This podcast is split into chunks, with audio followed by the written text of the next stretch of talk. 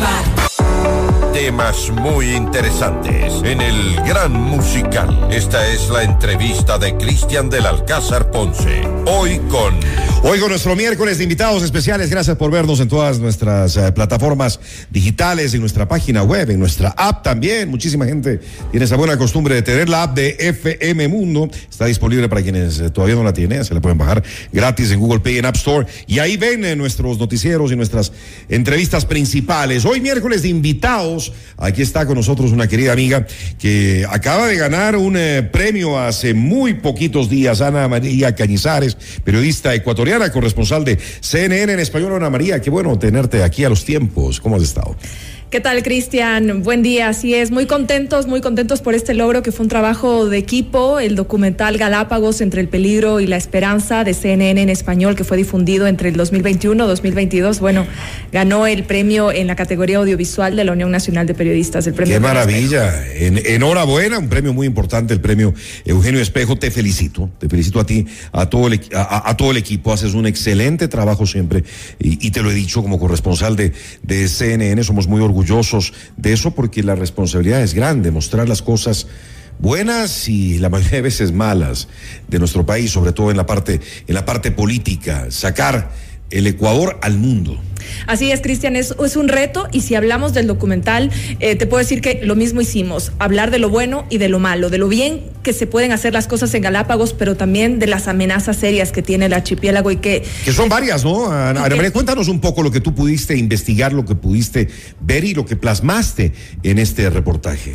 Así es, eh, Cristian, y es que eh, llegábamos en un momento trascendental para el archipiélago, el turismo había caído, el 80% de Galápagos vive del turismo, la actividad científica había decaído, eh, la gente estaba desesperada por intentar reactivar su economía, los pescadores, pero también las grandes amenazas como la pesca indiscriminada, ilegal, también se hicieron presentes en ese momento. Y bueno, esa fue parte de, nuestra, eh, de nuestro reto dentro del documental, también hablar con los pescadores, hablamos también con, con todo lo que se hizo de la vacunación del COVID-19 en las Galápagos en plena pandemia, nadie pensaba que tan lejos del continente y, y obviamente distinta la situación a lo que ocurría en el continente, Ecuador continental, una vacunación tan polémica, tan irregular, ocurrió lo contrario en las Galápagos, que de alguna manera fue un modelo de vacunación contra el COVID-19. Así que fue un documental que abarcó muchos temas y también esa esperanza que tenemos de, que algunas especies en algún momento eh, puedan decirnos que no, eh, no, no, no se han extinguido, que están allí y es lo que ha pasado incluso cuando contamos la historia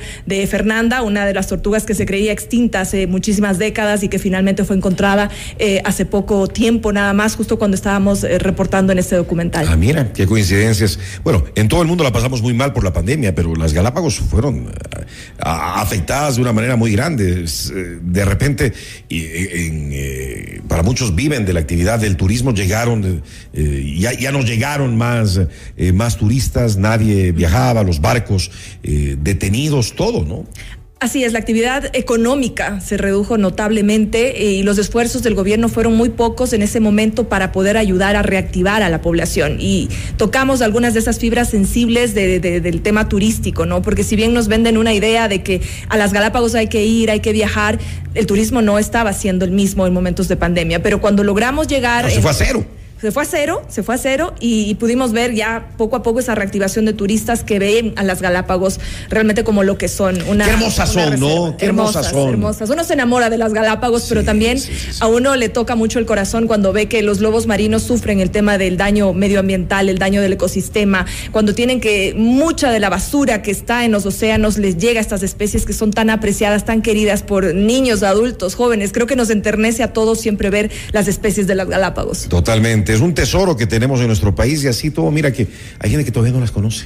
Yo hay gente que, que, de aquí y, no las conoce, no ha podido que, viajar. Exacto, yo creo que es algo que nadie se debería perder. Hay que hacerlo porque si conocemos las Galápagos, creo que conocemos el termómetro del mundo, Cristian. En las Galápagos, que es prácticamente un laboratorio natural eh, viviente de la ciencia y de la generación de conocimiento, creo que tenemos eh, uno de los principales tesoros que tiene este país. Creo que hay que motivar e incentivar a, a, a las generaciones desde los más chiquitos sí, a visitar sí, a las islas. Solo así podemos darnos cuenta de, del valor que tenemos como país en cuanto a Ahí estamos viendo eh, algunas tomas del documental que cuánto dura. Dura 45 minutos, Cristian. ¿Qué comentarios ha tenido eh, el documental a nivel internacional? Cuéntanos un poco. Realmente que ha sido muy positivo ver desde el día de la premiación eh, el cariño de la gente, el respeto con el que se recibió nuestro documental, que no está para eh, realizar ningún halago a ningún gobierno, sino para destacar lo bueno y lo malo que se hace por las Galápagos, sobre todo en un momento trascendental como hablábamos, era la pandemia. vemos esos días de grabación fueron muy intensos. ¿Cuántos fueron? Fueron, bueno, fue una semana entera que estuvimos en las Galápagos grabando y de ahí, bueno, eh, tratar de verificar información, balancear con las autoridades, buscarlas en donde se encuentren, sobre todo en la ciudad de Quito.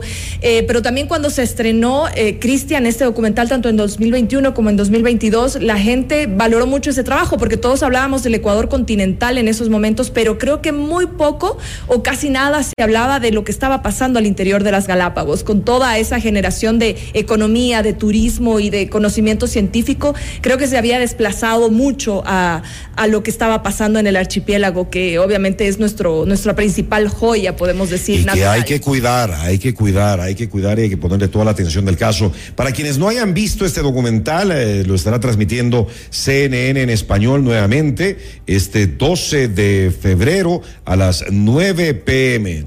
Se transmitirá de nuevo el trabajo audiovisual para sus audiencias en toda la región, así que están invitados eh, ustedes, amigas y amigos que nos están viendo, que nos están escuchando, para que no se lo pierdan. Eh, este día domingo a las 9 pm, hora de Miami, estamos a la misma hora, entonces 9 de la noche de Ecuador, que creo que vale la pena que todos los ecuatorianos eh, veamos este, este, este documental, Ana María. Totalmente, creo que vale mucho la pena eh, porque también es como redescubrir a las Galápagos, eh, ver cómo le, impactó la pandemia, ver cómo eh, no solamente por la pandemia tenemos que preocuparnos de las islas, sino que debería ser una preocupación constante de los gobiernos, de los periodistas, de las autoridades, todo lo que pasa al interior del archipiélago. Entonces creo que vale mucho la pena verlo, creo que hay momentos muy emotivos y para a mí me encanta la, parte final y no les quiero... No nos cuentes, no nos cuentes. pero tienen que verlo de principio a fin, de principio a fin, vale mucho la pena. Las alertas, ¿dónde deberían estar prendidas eh, sobre las islas